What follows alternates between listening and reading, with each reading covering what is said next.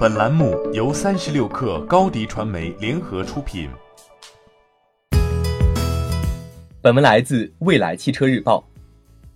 六月十三号，来自财新网的报道称，原定于六月量产的恒大旗下国能汽车 NEVS 九三 EV 因质量小问题一堆，再度推迟量产时间。这是 NEVS 九三 EV 继去年六月推迟量产之后再次爽约。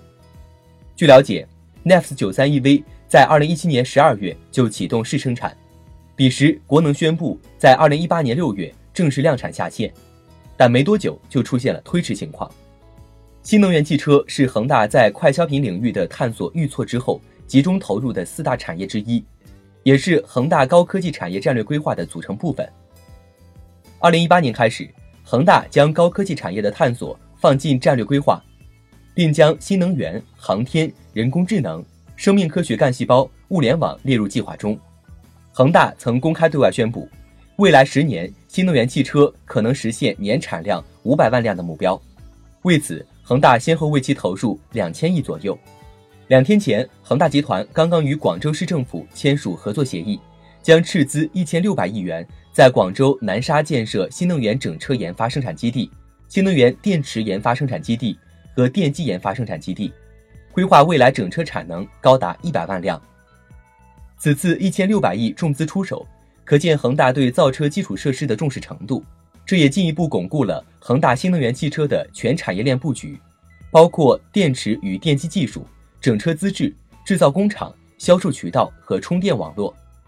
除了量产遇阻，由于恒大缺乏新能源汽车的产业基础和供应链管理经验。如何将并购公司的技术和资源整合到造车中，也是不小的挑战。据财经网报道称，恒大国能技术人员曾表示，这些技术与国能现有平台无法匹配，均需进行调整，至少要到二零二零年才有可能为恒大所用。当然，恒大入局造车也具备自己的优势，在跨产业入局新造车的阵营中，恒大属于为数不多的资金雄厚型选手。也是少数完成全产业链覆盖的企业之一。不仅是恒大，其他头部地产公司也陆续将金钱投向了新能源汽车。宝能收购观致，碧桂园筹备顺德新能源汽车小镇，华夏幸福建立新能源汽车产业基地，还成立了知和出行公司，投资出行领域企业。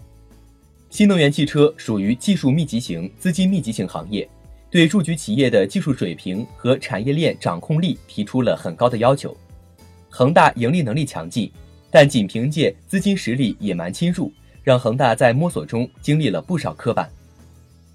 据恒大集团二零一八年年报，其在二零一八年营收达到四千六百六十一点九一亿元，净利润六百六十五点四七亿元，同比增长近百分之八十。但恒大健康二零一八年业绩由正转负。其中，新能源汽车业务亏损十七亿元。